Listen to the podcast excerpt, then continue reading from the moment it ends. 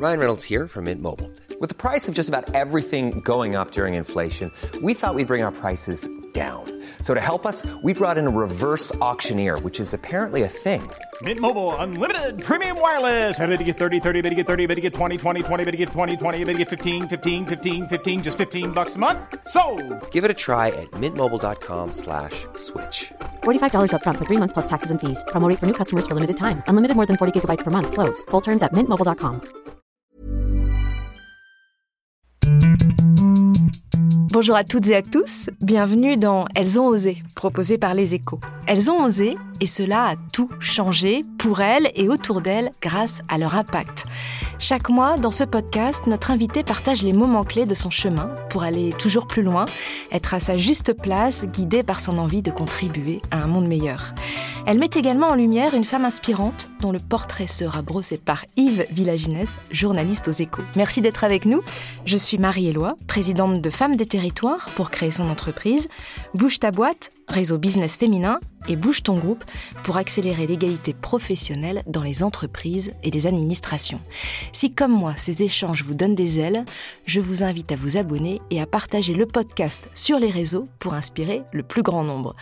Aujourd'hui, je suis très heureuse de recevoir Florence Daucher. Bonjour Florence. Bonjour Marie. Alors on connaît forcément votre visage, hein. vous êtes journaliste, vous avez été rédactrice en chef, présentatrice télévision phare sur euh, toutes les grandes chaînes, France 2, M6, Arte, Canal ⁇ Vous avez reçu le prestigieux prix Albert Londres et vous êtes aujourd'hui également entrepreneur, présidente fondatrice de Visible Média, le média qui rend les femmes visibles. Alors vous êtes née d'une mère berlinoise et d'un père français. Vous grandissez en banlieue parisienne dans la nature, entourée de forêts.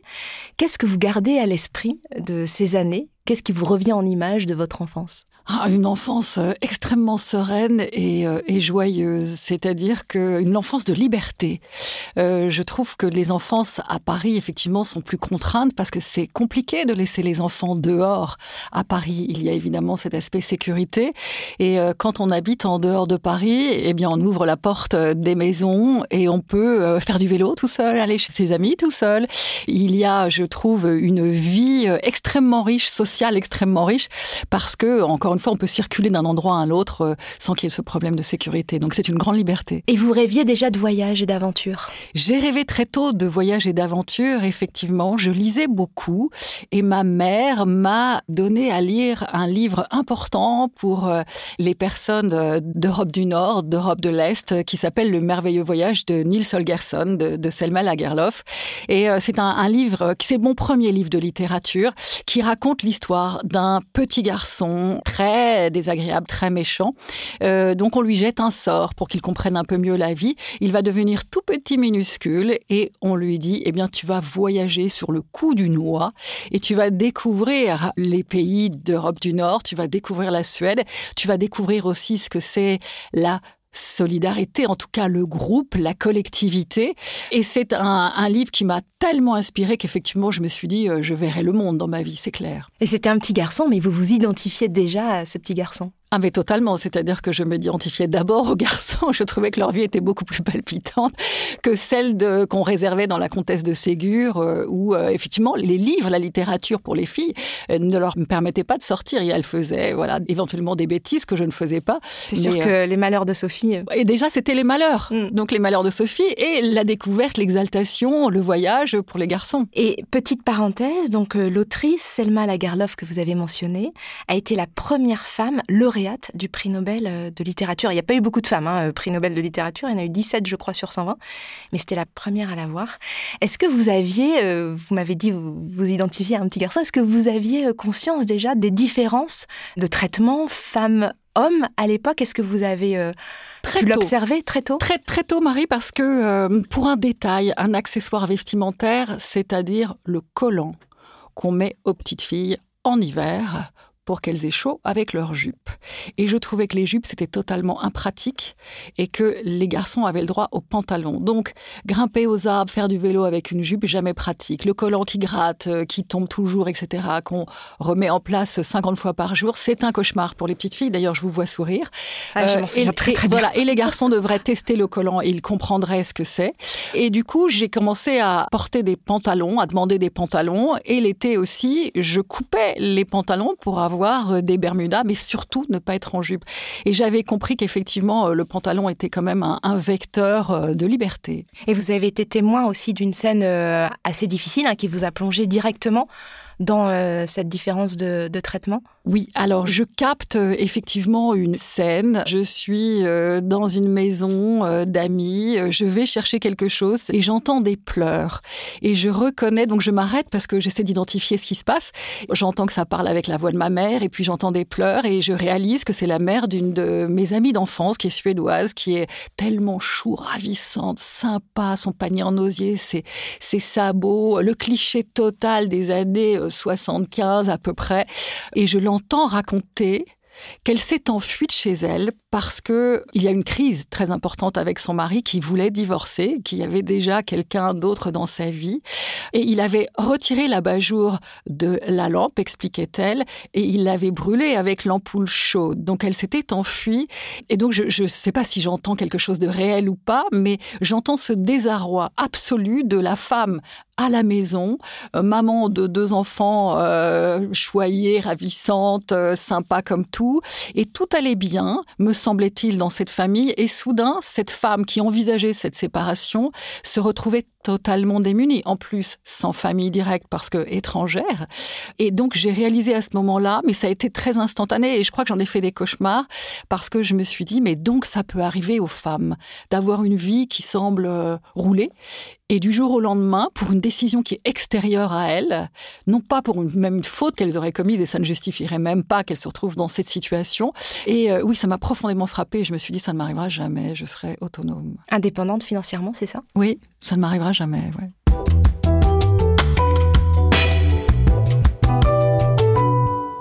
Vous rêvez donc euh, de devenir journaliste, c'est ça? Vous réalisez une maîtrise de droit, euh, de lettres modernes, et puis euh, vous commencez en tant que stagiaire journaliste au Figaro, puis très vite à TF1, où vous êtes reporter et vous travaillez avec l'une des femmes pionnières du journalisme politique, Michel Cotta, qui dirige alors l'information. Et qu'est-ce que vous découvrez? Avec elle Ce que je trouve extraordinaire euh, dans cette séquence avec Michel Cotta, c'est déjà l'actualité est extrêmement dense. Donc, euh, c'est évidemment quand l'actualité est dense, y a, y a, ça cristallise euh, l'atmosphère d'une rédaction. Donc, je me dis, quel kiffe, je fais exactement ce que je voulais faire. Vous êtes à votre place. Au bonheur. Et euh, Michel Cotta aussi euh, va prendre cette décision que je trouve majeure pour les journalistes, c'est-à-dire qu'elle va envoyer des journalistes femmes sur les terrains de guerre. Elle est la première à prendre cette décision. Les anglo-saxons le font déjà. En France, ça ne se fait pas. Et donc, il y a toute une génération de journalistes qui est plus âgée que moi-même, mais que je vois partir et qui vont donc raconter le monde à leur manière, avec leur sensibilité. Et ce n'est pas tout à fait la même écriture et pas tout à fait les mêmes sujets qui sont détectés. C'est-à-dire que les reportages de guerre, c'était surtout les forces en présence, euh, l'avancée éventuelle. Là, on est dans une réalité, une transcription de la réalité qui va s'intéresser à l'impact sur les populations civiles, par exemple. C'est-à-dire que la guerre, ce sont des armes, mais c'est pas simplement une prise de terrain. La guerre, ça a un impact sur les populations civiles. Donc, concrètement, qu'est-ce que ça change? Comment les populations civiles euh, vivent ces moments absolument euh, tragiques? Et donc, ça va modifier évidemment la perception qu'on peut avoir de la guerre. Et ce sera très important pour moi et pour d'autres, et évidemment pour le public qui découvre encore une fois d'autres aspects. Non pas qu'il faille genrer en disant les femmes, évidemment, euh, vont vers les femmes, mais néanmoins, par exemple, dans les pays du Golfe, eh bien, c'est plus facile de parler à une femme quand on est une femme, parce qu'il n'y a pas d'accès pour les hommes. C'est une écriture complémentaire, c'est un regard complémentaire. Et ça, ça vous forme, ça vous donne envie d'aller plus loin. Alors vous aviez déjà les images de Niels petite en tête, mais là, ça vous donne envie encore d'y aller vous-même? J'avais déjà très envie d'y aller moi-même. C'est la raison pour laquelle je comprends. J'avais, euh, mais on a une expérience commune, Marie, euh, effectivement, sur le grand reportage. Je savais très bien qu'il y avait une préséance, c'est-à-dire que dans une rédaction, quand il y a 350 journalistes, ben, c'est pas lorsqu'on arrive à, je sais plus, 24, 25 ans qu'on va pouvoir aller sur le terrain qui nous intéresse. Donc il fallait attendre 10 ans. Et moi, je me suis dit, oui, j'ai pas du tout envie d'attendre. Donc c'était mon propre rythme que j'essayais d'avoir.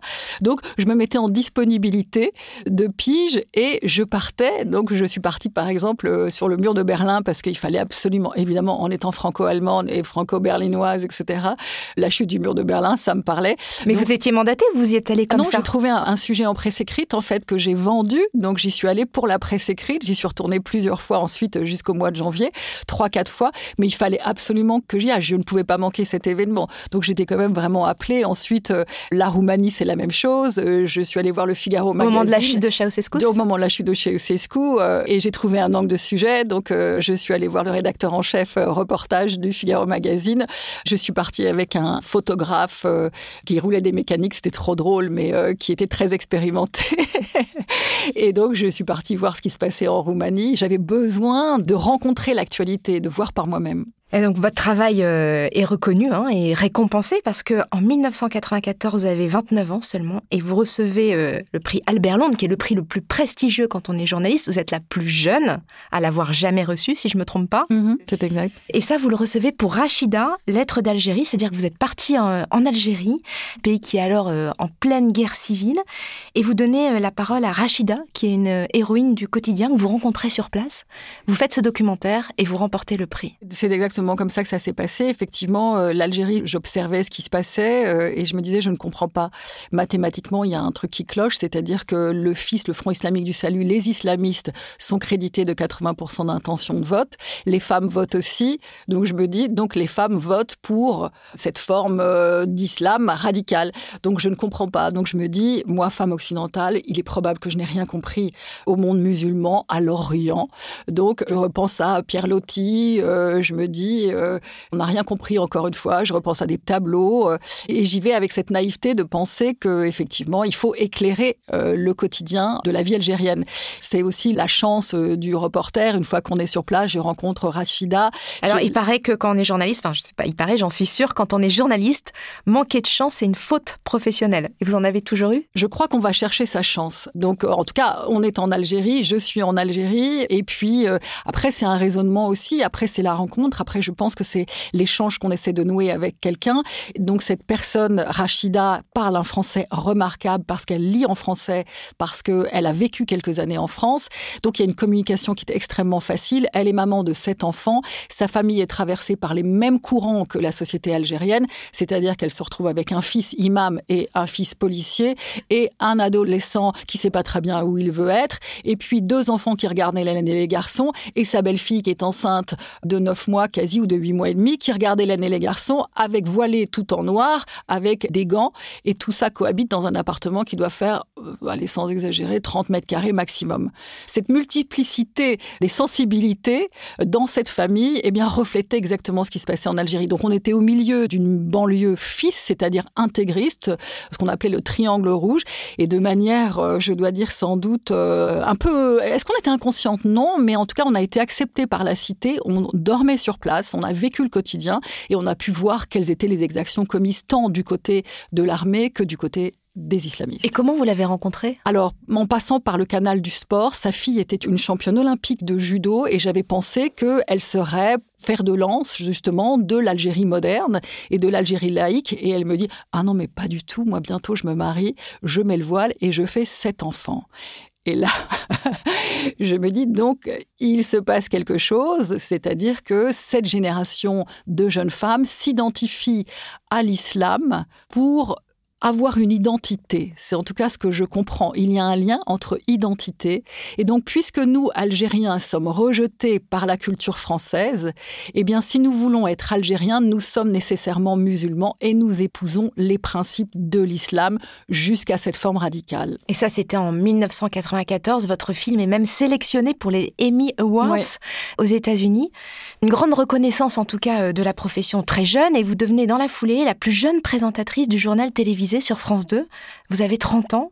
Comment on vous propose de devenir euh, présentatrice du journal télé? Parce qu'à l'époque, il n'y avait pas les réseaux sociaux, il n'y avait pas Internet. Donc, en fait, on regardait tous le journal télévisé. Toute la France regardait. Vous étiez vraiment euh, sous les lumières. À la suite du prix Albert Londres, euh, Michel Denisot m'invite dans son émission Média sur Canal+, et il me dit alors la suite, qu'est-ce que c'est? Et je lui dis, euh, ben, ce ne sera pas du documentaire sur France 2 parce que euh, Jean-Pierre Elkabach à l'époque a décidé de supprimer toutes les cases documentaires. Et évidemment, à la suite de l'émission, très sympa, Michel Denisot me propose de rejoindre Canal+, et moi je lui dis ah mais non non non, moi je veux faire du grand reportage, donc j'associe pas Canal+ au grand reportage, donc je lui dis non merci. En revanche, je reçois un coup de fil du bureau de Jean-Pierre Elkabbach, qui est président de France Télévisions, et il me dit euh, Mais non, pas du tout, vous avez mal compris sur le documentaire, euh, mais de toute façon, je pense qu'il faudrait que vous fassiez de l'antenne, vous avez une tête à faire de l'antenne. Et je lui réponds Non, merci, ça ne m'intéresse pas. Moi, je vais être Christiane Amanpour, c'est-à-dire cette journaliste de CNN qui est sur l'actualité internationale. Donc, je vais pendant un an décliner la proposition. Il va revenir à la charge en me disant Mais si, je vous assure, vous avez le profil de la journaliste euh, d'un grand rendez-vous d'information. Euh, et puis, à un moment, je me dis, OK, ma vie personnelle, j'ai un bébé, ce serait peut-être bien de me stabiliser. Donc, je dis banco. Voilà. Et je suis euh, formée pendant une quinzaine de jours dans une sorte de laboratoire avec Jacques Pignon, qui était à ce moment-là le conseiller communication de François Mitterrand. Et tout ça était assez secret et ça m'amusait beaucoup. Donc, j'arrive à l'antenne de France 2 de cette manière. Vous êtes senti légitime pour faire ça ou, la question ne s'est pas posée, vous y êtes allé? Je me suis pas posé ces questions-là. Sur l'exercice, je savais que l'exercice, plus on le pratique, plus on le maîtrise. En revanche, la légitimité, c'est autre chose. C'est-à-dire que je me disais, mais je suis jeune. Est-ce que je suis compétente autant sur Israël, autant sur euh, la politique, autant sur Vichy, autant sur Bousquet. C'est ça aussi, être un présentateur. C'est pour ça que je pense qu'il faut beaucoup, beaucoup d'expérience pour être un bon présentateur de journaux, parce que il faut être capable de réagir à un fait d'actualité en en ayant la mémoire. Et cette mémoire, elle s'acquiert au fil des années, parce que, par exemple, Israël, c'est un conflit dont je connaissais les bases, comme tout le monde, mais est-ce que je connaissais toute la subtilité de ce conflit, etc tous les premiers ministres.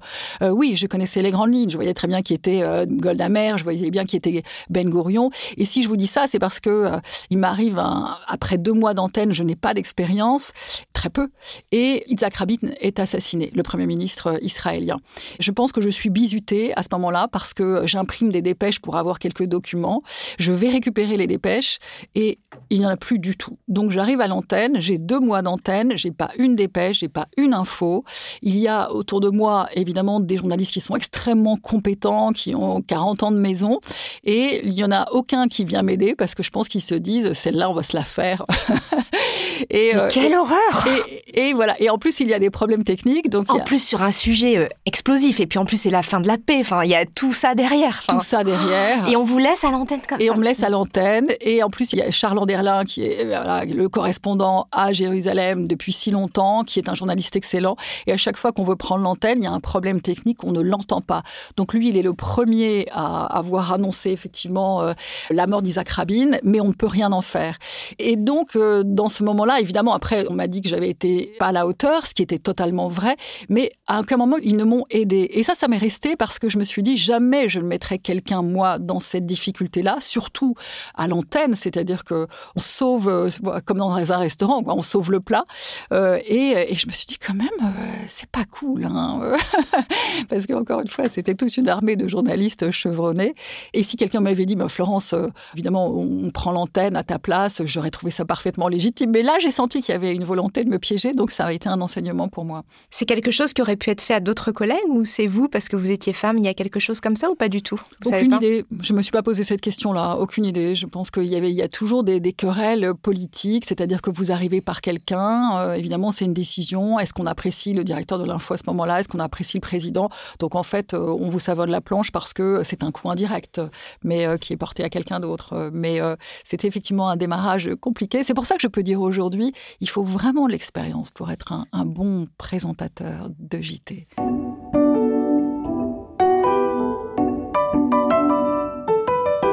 Alors vous avez la chance d'interviewer des personnalités du monde entier hein, avec votre métier pendant des années et des années. Et vous rencontrez notamment Patti Smith, la chanteuse, à plusieurs reprises. C'est la femme inspirante que vous avez choisie et, que va nous présenter Yves Villaginès, qui est journaliste aux échos. Bonjour Yves. Bonjour Marie, bonjour Florence, bonjour à, à toutes et à tous qui nous écoutez.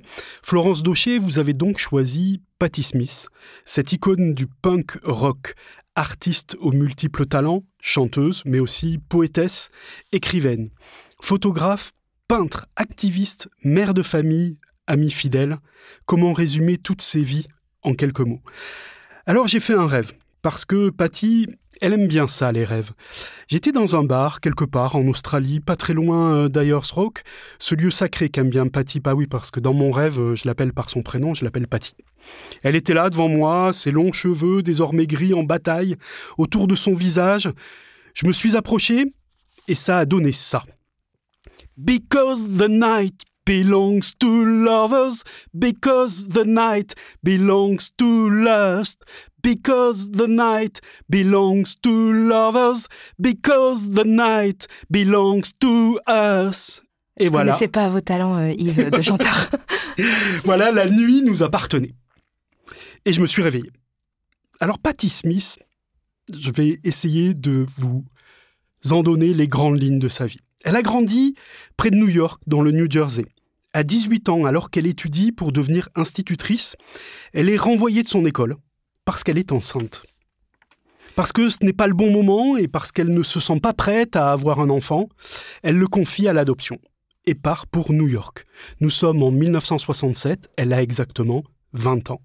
Et là, elle rencontre par hasard Robert Mapplethorpe. Il deviendra un célèbre photographe et elle une chanteuse, et ils ne se quitteront plus, des amis pour la vie. À New York, elle s'installe au mythique Chelsea Hotel et elle fréquente les jeunes artistes du moment, alors Janis Joplin, Jimi Hendrix, Sam Shepard. Elle commence aussi à publier ses premiers poèmes et elle démarre dans la chanson. En 1975, c'est l'album Horses, produit par John Cale du Velvet Underground. Excusez du peu quand même. Hein. Et en 78, Easter, qui contient ce tube mondial, Because the Night. Et puis c'est l'éclipse. Pendant 15 ans, Patti Smith se consacre à sa vie de famille. Elle fait un retour à la vie publique après la mort seulement de son mari en 1994. Et elle déploie alors tout son talent immense. Elle expose ses photos, ses polaroïdes.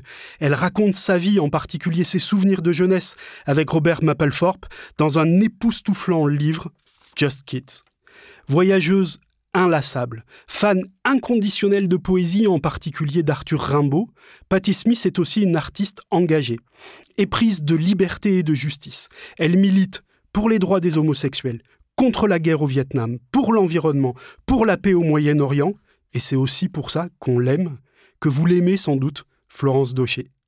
Comment vous l'avez rencontrée alors de deux manières. Ma première rencontre avec euh, Patti Smith, c'est à travers euh, la pochette d'un album. Je suis pas sûre d'aimer toute la musique de Patti Smith, mais en revanche, je vois cette pochette d'album et ça va nous ramener à Visible, le nom de ce média.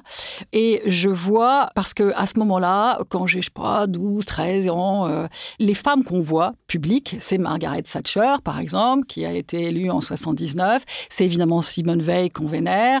C'est-à-dire, ce sont des femmes en tailleur, en chignon, assez et puis dans mon environnement familial, je dois dire aussi que ça ressemble beaucoup à ça. Et je vois cette photo d'album de Horses. Elle en noir et blanc, elle est avec une chemise d'homme. Elle a piqué en fait la chemise de son copain Robert Mapplethorpe, une veste noire. Elle s'est coupé les cheveux comme Keith Richards. Et je me dis, mais on peut être autrement que en tailleur, chignon, avec les petits mocassins qui vont bien, etc. Les collants. les collants, etc. Et je me dis, waouh, mais ma vie démarre. C'est-à-dire que je sais qu'il y a une autre voie possible. Et donc, encore une fois, la représentation emmène vers quelque part. Et moi, ça a été absolument euh, majeur parce que euh, je vais piquer des chemises euh, de mon père qui va râler. Je vais couper les cols qui sont trop grands. Je vais commencer à bricoler des choses. Mais en tout cas, ma vie personnelle va démarrer de cette photo et de l'inspiration qu'elle aura provoquée en, moi. Et saviez-vous qu'elle le raconte dans un documentaire qui est euh, en ce moment diffusé sur arte.tv Elle raconte que cette photo, on voit légèrement son duvet de moustache sur la photo. Et elle a refusé qu'on retouche l'image parce que la maison euh, de disques voulait retoucher cette image. Elle l'a refusé en fait. Ah mais pour ça, elle est canonissime parce qu'aujourd'hui, Patti Smith, elle a des cheveux longs, gris. Quand vous la voyez arriver, on dirait Jésus, sincèrement. Hein. Vous vous dites, euh, c'est extraordinaire parce que euh, donc elle s'en fout. Ce qui était intéressant dans cette photo aussi, c'est qu'il n'y avait pas de séduction. Elle n'était pas girly. Elle voulait pas qu'on la prenne pour une fille. Elle jouait pas du tout là-dessus. Donc c'était la seule parce que Blondie, évidemment, le groupe des Biarri, elle est très girly. Les femmes sont très girly. Ellie de Elie Jacquenot, elles sont très girly. Elle, non, ça l'intéresse pas, la séduction. Donc elle rompt avec cette, voilà, ce qu'on attend des femmes. Et elle continue de le faire d'ailleurs aujourd'hui. Euh, je vous dis, c'est Jésus, quoi. Euh, et vous l'avez rencontré Et je l'ai rencontré parce que euh, je trouve que notre métier nous donne la possibilité de rencontrer les grandes personnalités de notre temps. Et je l'ai rencontré quand j'étais sur Arte. Je vois qu'elle vient en France, donc je je fais une demande d'interview euh, et ça se passe magnifiquement parce que sincèrement, on était tout un plateau. Quand on la voit arriver, les gens ricanent un peu en se disant ouais, mais elle fait pas beaucoup d'efforts d'apparence. À la fin de l'émission, tout le monde pleurait tellement cette femme est généreuse, tellement elle donne et elle dit une phrase que je trouve euh, qui est très éclairante et très profonde pour moi. Elle dit il faut que les rencontres soient transformatives, c'est-à-dire que lorsqu'on se rencontre les uns et les autres, on s'apporte quelque chose. Sinon, ça n'a pas de sens. Et elle est d'une générosité telle sur un plateau dans ce qu'elle délivre que évidemment on ne peut que s'inspirer de sa manière d'être. Elle est très nourrissante euh, et donc elle est en mission. C'est pour ça quand je dis Jésus, elle est en mission. En tout cas, merci de l'avoir choisi parce que ça, ça donne envie d'en savoir plus. Merci euh, Yves pour le portrait aussi. Et j'ajoute quelque chose parce que ça, ironie de l'histoire, sa photo donc de Horses m'a beaucoup inspirée, mais elle a un appareil photo avec elle en permanence et elle fait mon portrait. Et donc, elle me donne mon portrait à la fin de l'émission. Elle me le donne. Donc, moi, j'ai ma photo de moi par Smith. Mais quelle grande classe Voilà, et là je me dis, mais là c'est ça, et ça vaut pour moi toutes les médailles. Donc elle me fait un dessin aussi d'Arthur Rimbaud, etc., que j'ai chez moi, que j'ai toujours. Euh, et, donc elle est dans cette générosité. Et ce que je trouve remarquable aussi, je le dis parce que tous les artistes sont pas comme ça, Jane Birkin était comme ça aussi, c'est qu'elles sont tellement généreuses, elles vous reconnaissent, elles ont cette élégance de vous reconnaître. Et donc il y a tant de gens qui roulent des mécaniques, etc., qui s'embarrassent d'attitudes parfois méprisantes. Et là, on est dans le juste avec ce type de personnalité. Donc elles sont très inspirantes. C'est vrai que vous avez dû voir euh, de toutes les couleurs. Vous avez vu l'envers du décor en fait. Hein, de... Parfois.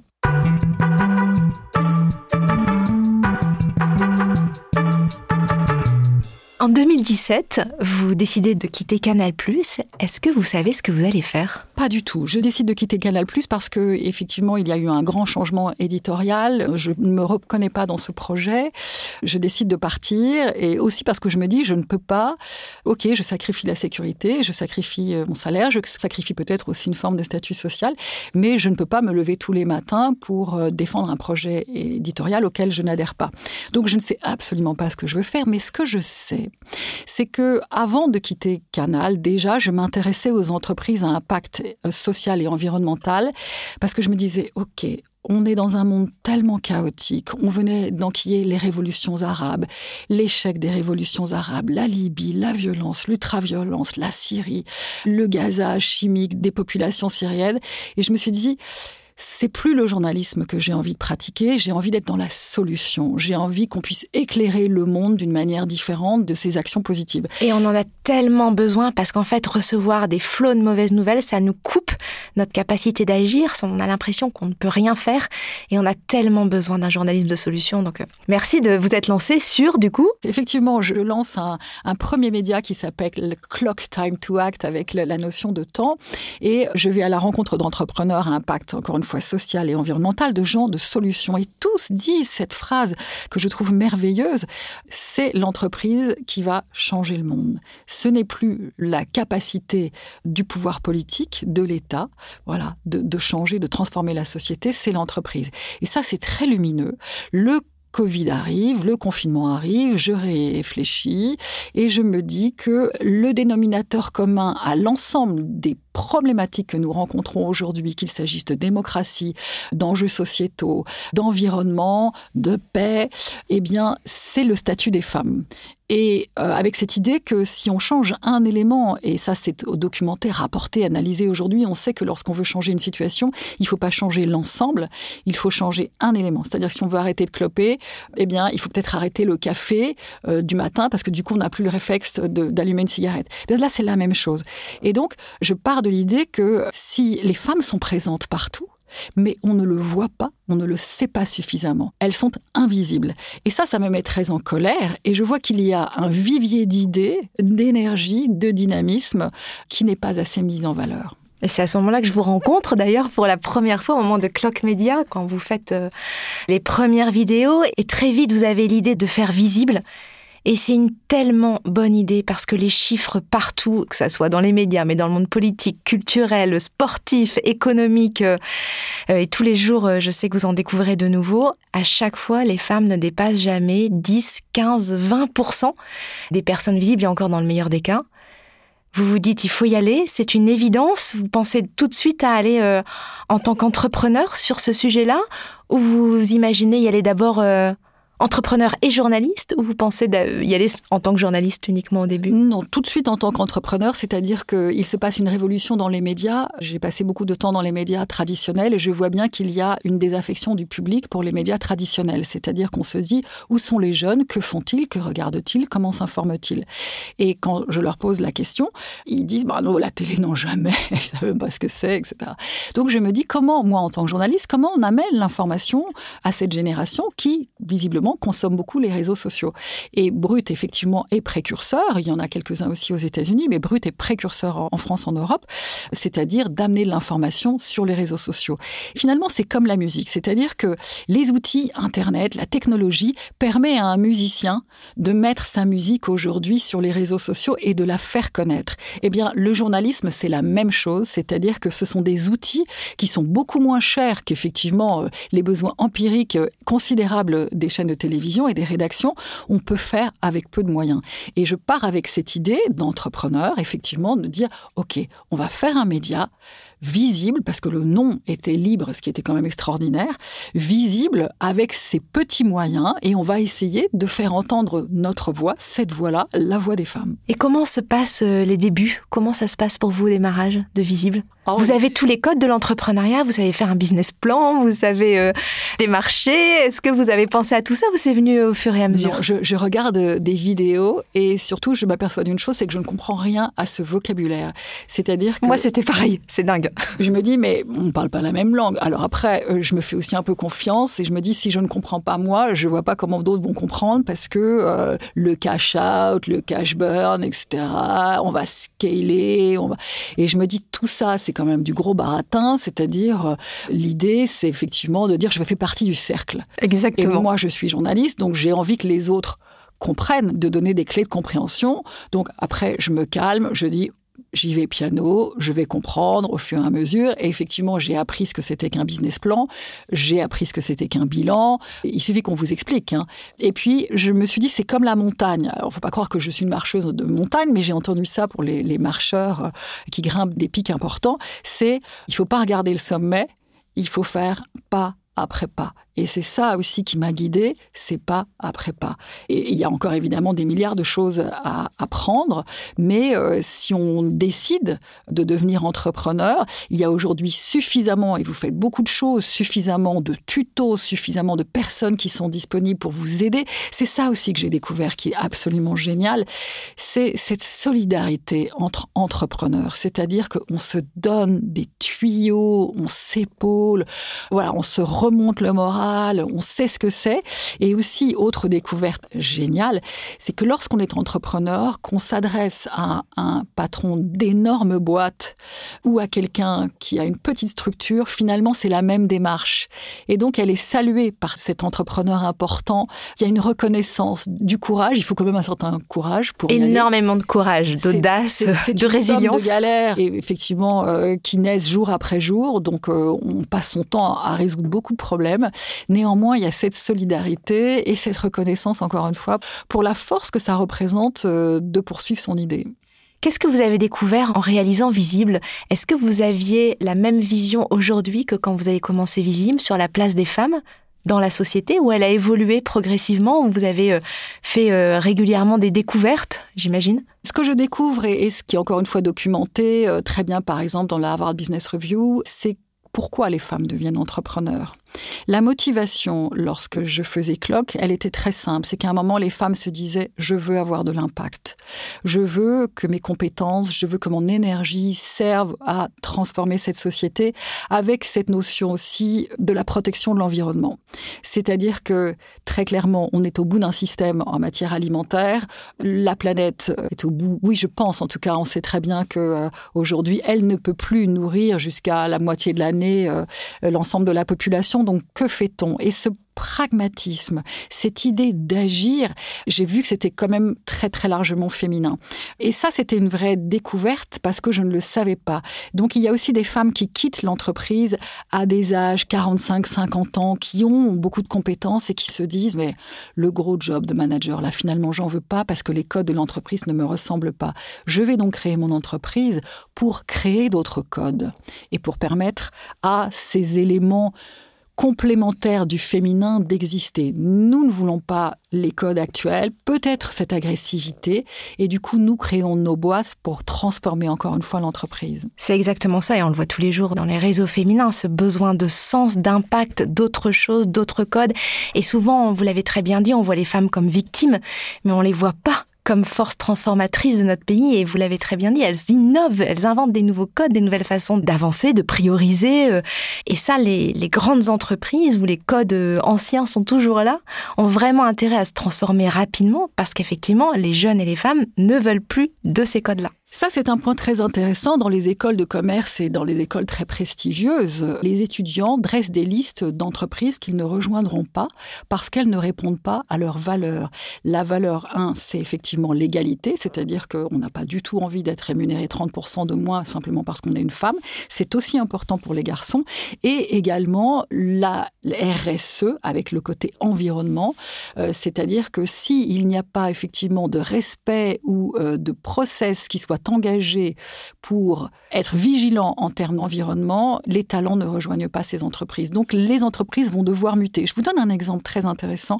Dans la mode, la mode, on a retrouvé qu'ils étaient un peu barjots, hein, tous ceux qui disaient il faut du coton goth, euh, etc. Il faut faire attention, pas consommer du jean, la fast fashion, etc. C'est eux qui ont commencé à changer les grands groupes parce que les jeunes n'achètent pas les vêtements. Ils achètent sur Vinted, ils achètent, euh, etc. en deuxième main. Donc ils ont commencé à imprimer cette révolution dans la mode, encore une fois. Et donc c'est partout, ça se répète partout, dans tous les domaines.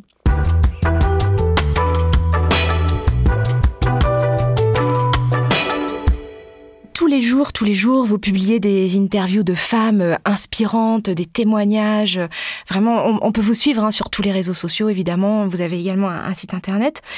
Est-ce que c'est pas euh, parfois suffocant de voir euh, tous les chiffres qui parfois ne bougent pas, les inégalités? Est-ce que parfois vous vous dites allez, on va y, on va y arriver vers cette égalité, comme vous êtes vraiment les mains dedans en permanence sur les chiffres de l'égalité? Ou vous avez euh, l'espoir qu'on arrive vers cette égalité? D'abord, j'ai l'espoir. J'ai aussi euh, décidé que on se définissait très souvent par des éléments négatifs de notre vie et que maintenant il fallait se définir par des éléments positifs. Donc nous, on fait en sorte que les femmes se définissent dans les témoignages par des éléments positifs. C'est vrai. C'est-à-dire qu'elles amènent des solutions. Lorsqu'on fait l'interview de Aude Guo, qui est l'une des fondatrices, très jeune, elle était très jeune, pas 30 ans, de InnovaFeed, qui produit des protéines à base d'insectes. Elle, elle a une vision, ils ont une vision, ces fondateurs, donc elle est dans la solution. L'idée, c'est de baisser le coût carbone de l'alimentation. Lorsque on rencontre euh, la fondatrice d'une association qui s'appelle Femmes à Zadi, eh bien, elle, elle se dit, je plaque mon job, je ne vais pas rester passive face à la révolution iranienne. Lorsque on rencontre euh, Laetitia Elouette, par exemple, elle grandit à Reims, dans une cité HLM, dans un milieu où il n'y a pas du tout d'argent. Et elle, elle est dans la solution, c'est-à-dire qu'elle va raconter son chemin à l'école publique, comment elle est accompagnée par une professeure et à quel point ça va compter. Donc nous, on est dans la solution. On montre la force des femmes. Je ne trouve pas, je voudrais insister sur ce point, souvent on me dit, vous êtes très courageuse, Florence, de lancer euh, une entreprise. Je ne suis pas courageuse. Le courage, j'ai regardé la définition dans le dictionnaire, le courage, c'est par rapport à, des éléments extérieurs qui sont hostiles. Et la force, c'est intérieur. Moi, je suis forte aujourd'hui. Je mets de courage. Je suis en danger. En revanche, je suis forte. Cette force-là, je sais qu'elle existe chez les autres femmes et c'est ça qu'on essaie de faire sortir, ressortir. Voilà. Florence, où puisez-vous cette force? Ça, c'est une question intéressante. Je crois que je l'ai depuis que je suis très très jeune. Je crois que je n'ai pas eu trop de doutes. Je crois que j'ai eu la chance aussi d'avoir euh, beaucoup de femmes fortes autour de moi. La première, c'est ma mère, c'est-à-dire que euh, lorsque j'ai 12 ans à peu près, elle dit le cycle enfance a été merveilleux, j'ai trois beaux enfants, mais je m'ennuie.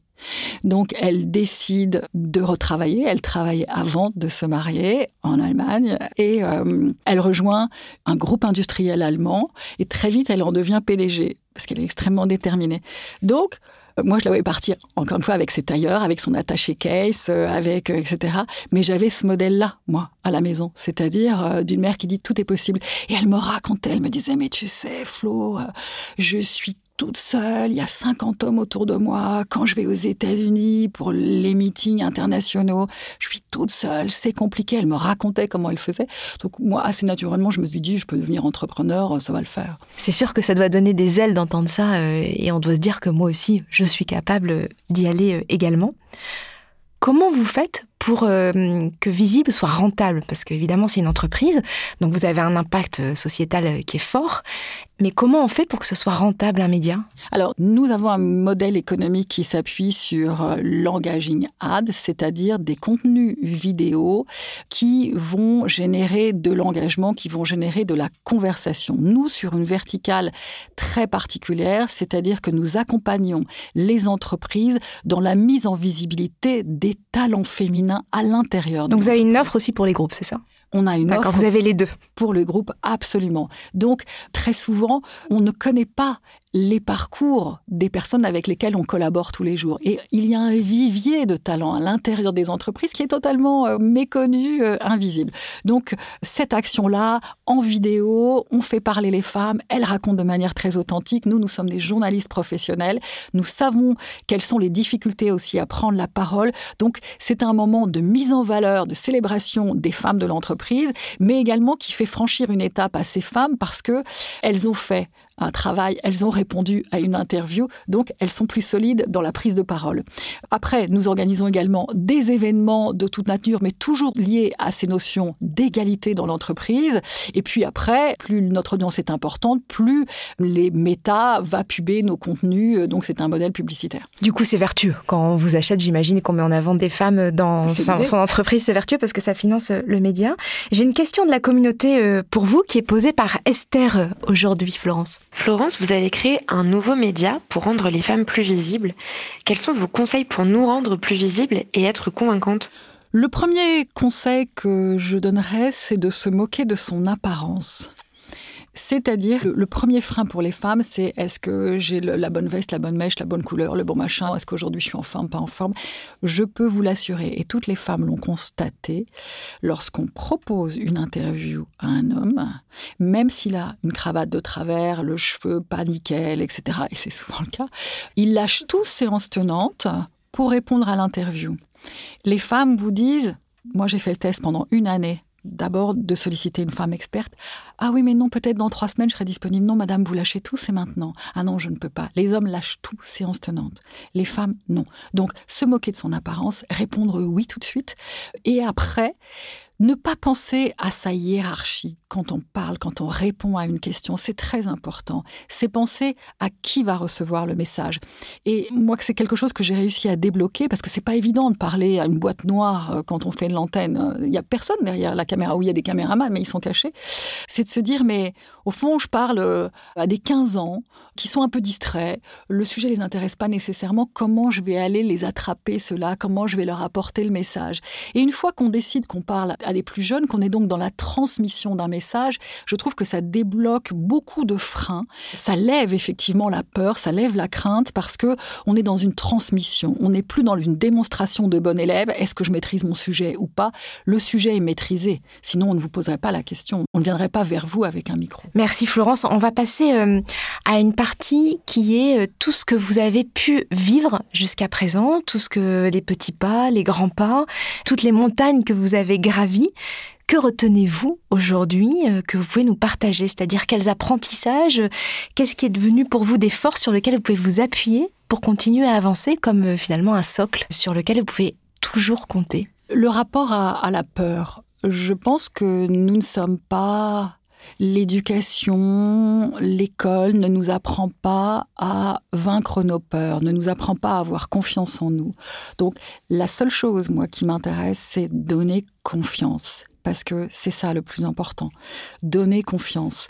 Et c'est au fur et à mesure du temps, avec les expériences diverses, avec des moments compliqués qu'on a dépassés, où on se dit mais qu'est-ce qui peut m'arriver maintenant? Et cette notion-là, ce rapport à la peur, mais qu'est-ce qui peut m'arriver? Se poser la question régulièrement, que se passe-t-il si ça foire Eh bien, rien en fait, rien. Donc de modifier son rapport à la peur, je trouve que c'est très important et on a tous une responsabilité. Ce que l'autre chose aussi dont je suis euh, totalement convaincue aujourd'hui, c'est que nous sommes chacun en capacité de transformer le monde de manière positive. Alors ça peut sembler naïf de dire ça, mais ça ne l'est pas du tout. Si vous faites un sourire plutôt que de faire la tronche, c'est déjà quelque chose. Si, comme je raconte cette euh, anecdote au journal où on pique toutes les dépêches, eh bien vous accompagnez un jeune en lui disant ça va bien se passer, je suis là, c'est-à-dire on est dans, dans l'intergénérationnel, on peut agir. Donc ce sens, cette idée que effectivement on a tous un rôle à jouer pour apaiser cette société, pour moi, est primordial. mais c'est tellement ça, parce que le, positif, l'entraide, le collectif, c'est vraiment un moteur de résilience, de cohésion et de transformation du monde. Vous l'avez parfaitement dit.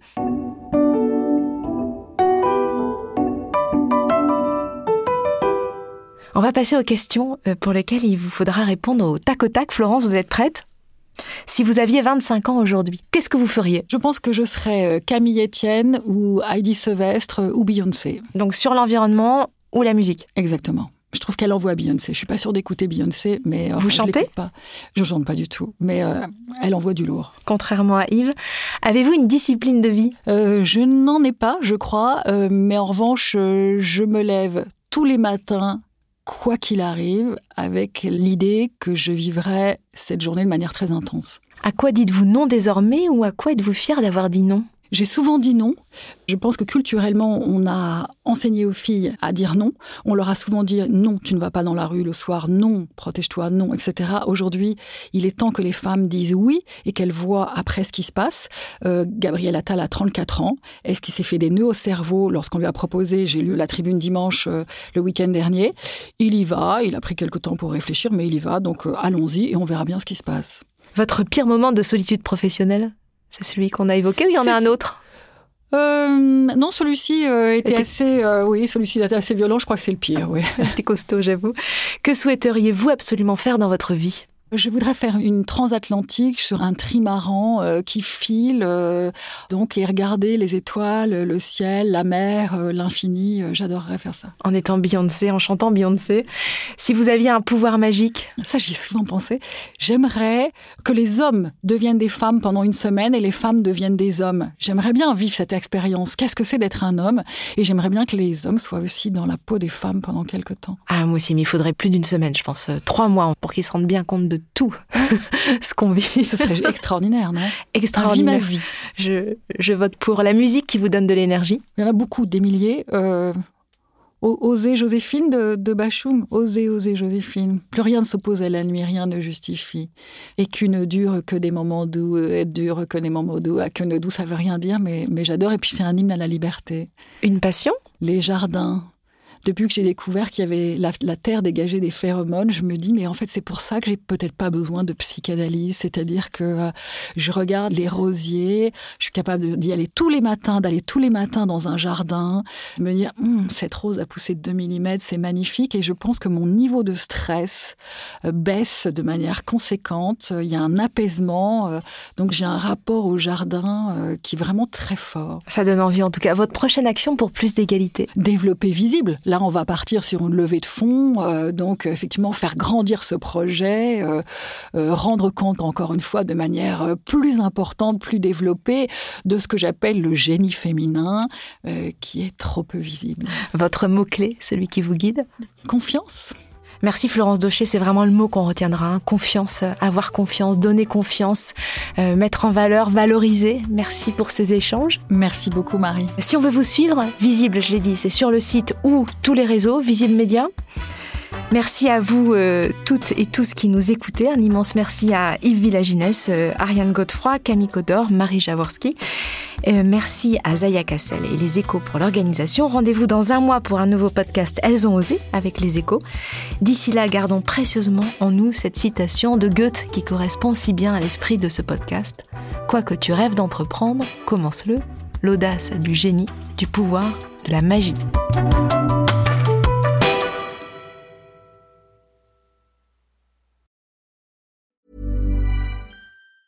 Hi, I'm Daniel, founder of Pretty Litter. Did you know cats tend to hide symptoms of sickness and pain? I learned this the hard way after losing my cat, Gingy. So I created Pretty Litter, a health monitoring litter that helps detect early signs of illness by changing colors, saving you money and potentially your cat's life. Pretty Litter is veterinarian developed, and it's the easiest way to keep tabs on your fur baby's health right at home. Go to prettylitter.com and use code ACAST for 20% off your first order and a free cat toy. Terms and conditions apply. See site for details.